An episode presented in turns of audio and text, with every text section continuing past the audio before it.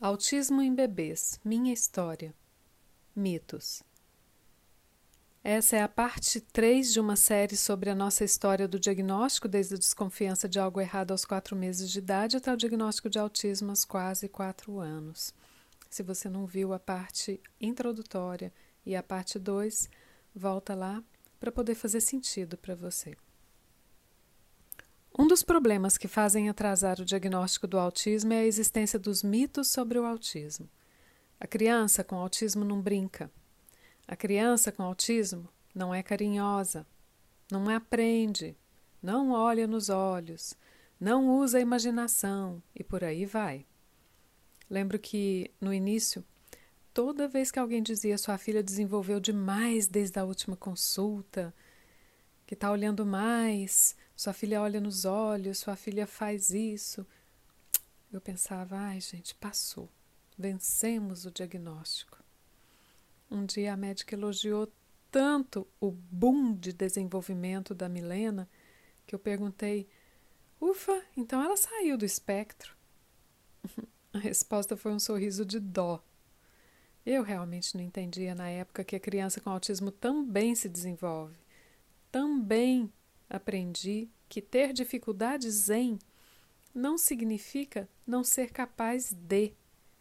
Quando eu finalmente entendi isso, meu olhar modificou.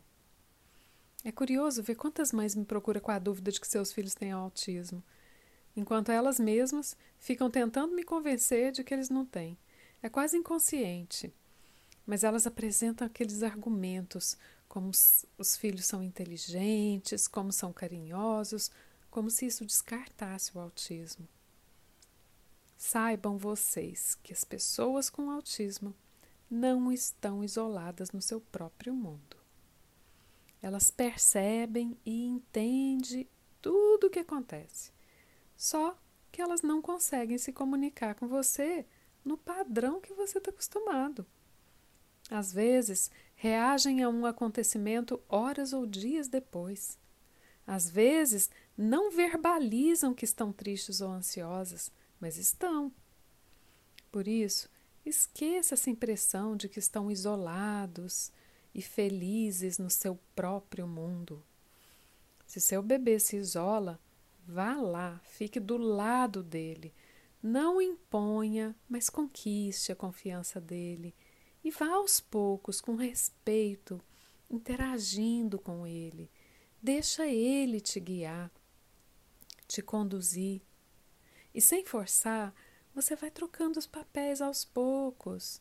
Aos poucos você passa a conduzir a brincadeira e vai também, aos poucos, ensinando a importância da troca de turnos, que é aquele cada um na sua vez. E com o tempo, o compartilhar vai acontecer, o imaginar e o brincar vão acontecer, mas livre-se das expectativas de um padrão de brincar como outra criança típica. E por favor, não tenha pressa. Difícil, né? Eu sei. Mas a sua pressa traz também o controle para você. E quem controla não vincula. O mais importante é a criança se sentir aceita e entendida. E só assim ela vai deixar devagar se conduzir. Crianças com autismo são carinhosas, mas pode ser que gostem de ter elas a iniciativa do carinho. Pode ser que não consigam lidar com o estímulo sensorial que vem do toque. Acontece às vezes. Tente conhecer a sua criança fazendo o seu perfil sensorial. Que, que ela gosta? O que evita? Mais uma vez, faça uma lista. Isso vai te direcionar. Vale muito a pena pesquisar e se informar sobre processamento sensorial, que pode ser afetado independente da criança ter ou não ter autismo, mas que é muito recorrente na quase totalidade das pessoas que estão dentro do transtorno do espectro do autismo. Há dois tipos de perfis dentro dessa abordagem: hipersensível, que é quando eles não processam bem algum estímulo e por isso o evitam ou reagem de forma intensa diante, por exemplo, de um barulho inesperado ou de um barulho específico, sei lá, máquina de lavar, um barulho de moto. Já o perfil hipossensível é aquele em que ele ou ela não percebe o estímulo. Pode ser algo que deveria incomodar, como um sapato que machuca ou um barulho muito alto, mas não parece afetar a criança. Estes vão buscar por esse determinado estímulo, como impacto, por exemplo. A criança pode pular o tempo todo ou bater na própria cabeça para ter a estimulação no sentido proprioceptivo.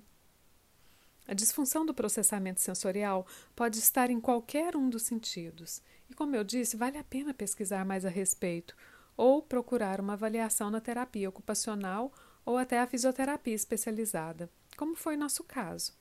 Milena começou essa terapia aos oito meses de idade e como me ajudou a conhecer sobre as dificuldades da minha filha. Milena tem hipossensibilidade à dor, por exemplo. Ela não percebe que machucou, até uma queimadura nós já descobrimos nela sem ela ter reclamado. Às vezes ela fica sensível demais e qualquer esbarrada no móvel faz ela gritar. É assim com barulho. Por isso ela vive por aí com seus fones de ouvido. Porém, ao mesmo tempo que não tolera um barulho inesperado, ela pode suportar por muito tempo uma música muito alta. No caso dela, está ligado ao previsível. Se ela consegue controlar o estímulo, ela sabe que ele vai acontecer, ela não tem tanto problema. Mas se for algo que chegue de forma inesperada, aí sim é uma dificuldade. Por isso, tome nota quando perceber algum incômodo que pode vir de um toque, de uma roupa, de luzes, de barulhos de movimento, diferença de texturas de roupas ou objetos. Pode vir de cores de comida, pode vir de cheiro, consistência da comida, cor da comida. Pode vir também do chão, que tem um relevo ou uma cor diferente no pavimento. A Milena, por exemplo, sente um desequilíbrio quando a cor da calçada muda bruscamente. E foi bem difícil a gente identificar essa dificuldade. Chama segurança gravita insegurança gravitacional. Por último, crianças com autismo aprendem, progridem e se desenvolvem. Não pense que porque uma criança é super inteligente, não pode ser autista. Ou então, ao contrário, que toda criança com autismo será um gênio como Einstein ou Bill Gates. Esquece isso. Menos de 30% da população com autismo tem habilidades especiais. É um número muito maior do que a população em geral, mas ainda assim, muitos autistas vão apresentar uma inteligência no padrão ou abaixo dele. Nem todo profissional que você consultar vai te dizer essas coisas. Alguns vão insistir nos mitos. Sua filha não tem autismo. Entrou no consultório, me olhou direto nos olhos. Ah, não, autistas não fazem carinho. Eu ouvi uma vez, e tem até escrito um laudo, de um especialista dizendo a independência dela, aliada ao fato dela apontar, descartam o diagnóstico de autismo. Sim, profissionais bons também cometem erros no diagnóstico do autismo. Hoje em dia, eu consigo identificar o autismo com facilidade.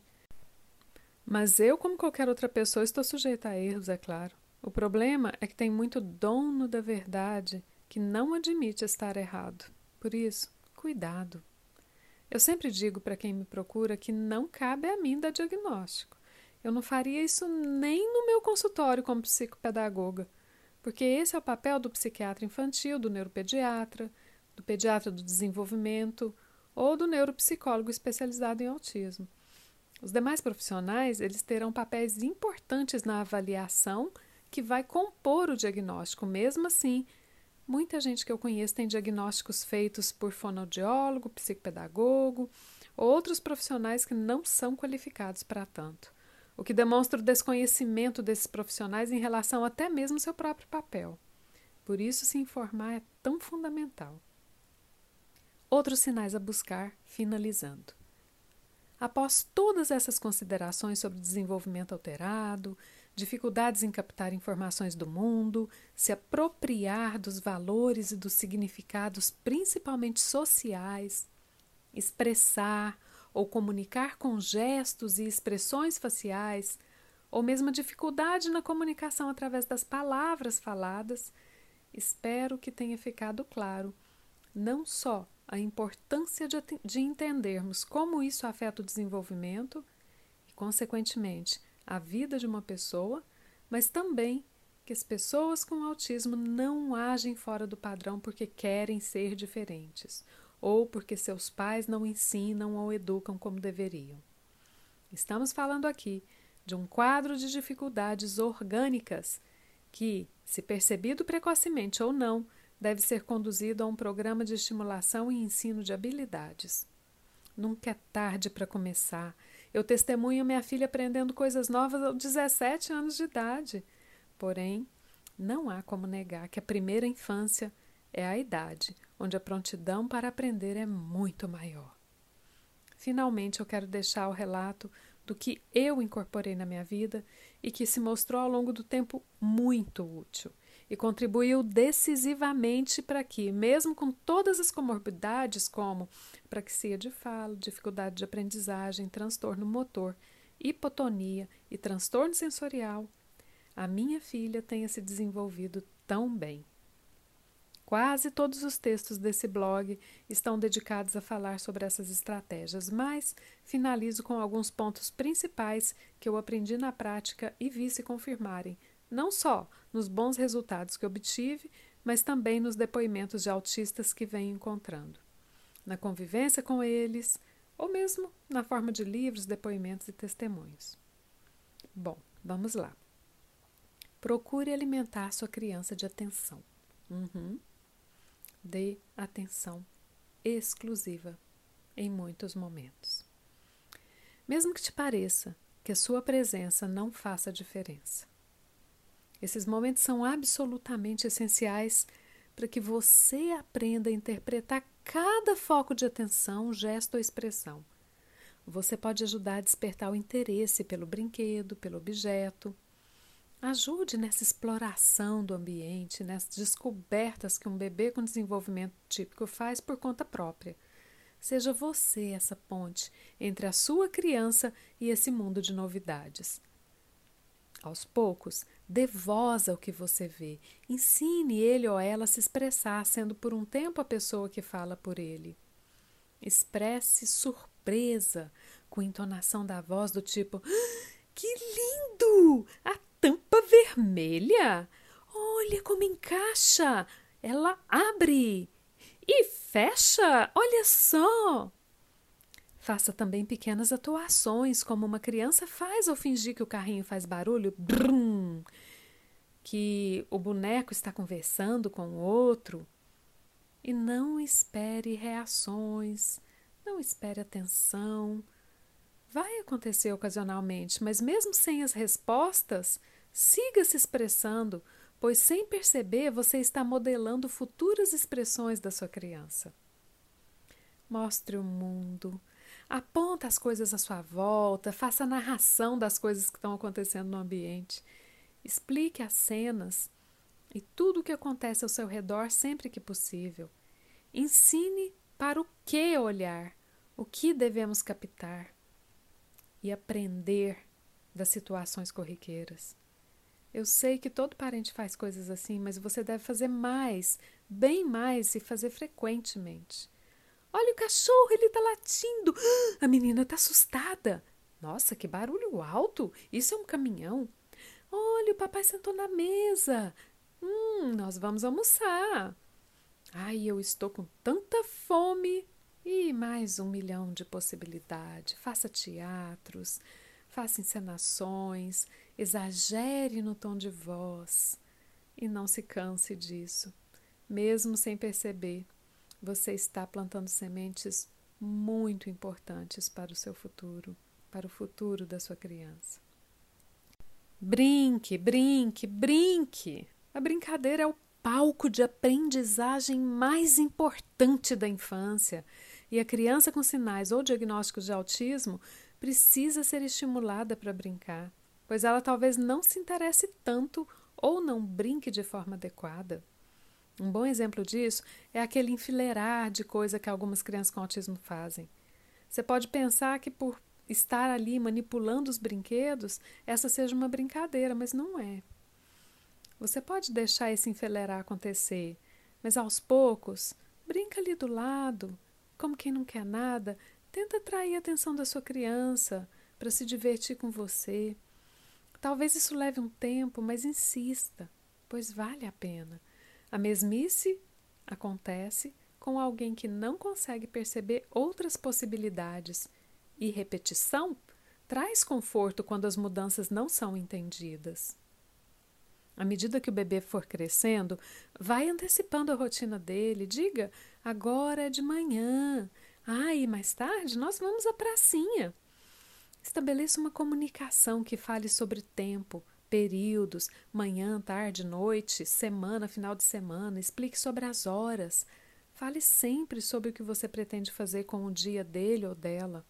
Essa noção de tempo e também a estrutura da rotina pode ser confusa e pode trazer ansiedade, e isso vai interferir no desenvolvimento. Eu falo isso em outros posts. Essa noção de tempo foi tão importante na vida da minha filha, eu não poderia deixar de falar sobre isso. É uma rotina estruturada, ou então um simples fato de contar para a criança o que, que vai acontecer no dia dela. Isso não significa repetir a mesma coisa todo dia, repetir fazeres, repetir atividades, nada disso. Apenas dar antecipação daquilo que já vai acontecer. Isso traz um ganho imensurável. Bom, finalmente essa série de textos chega ao seu final. Mesmo sabendo quanto ainda existe para ser dito, eu não posso ter a pretensão de esgotar aqui o assunto. Se eu consigo acrescentar, mesmo que seja despertando seu interesse em procurar mais informação, já fico feliz. Há bons canais no YouTube, perfis maravilhosos no Instagram, além de outros blogs, sites, livros, artigos e matérias confiáveis na internet. Saiba procurar. Tenha cuidado com a informação que busca. Cuidado com as promessas de cura. Muito cuidado. Há muita, muita informação, mas também muita desinformação que podem te tirar de um caminho e, e fazer você perder tempo. Bom, eu espero de verdade ter contribuído. Se nesse momento você vive a dúvida de que seu bebê ou criança possa estar dentro do espectro do autismo, saiba que pode até haver muitos desafios a te aguardar mas sem dúvida há também muita vida, muita alegria e muitas descobertas nessa jornada nada fácil, mas muito rica. Eu fico aqui na torcida para que seja uma jornada e seja para você o que for, pelo menos não seja solitária. E que você siga na certeza que o teu melhor guia será sem demagogia alguma o amor. Muito obrigada por você ter chegado até aqui. Um grande e carinhoso abraço. Até mais.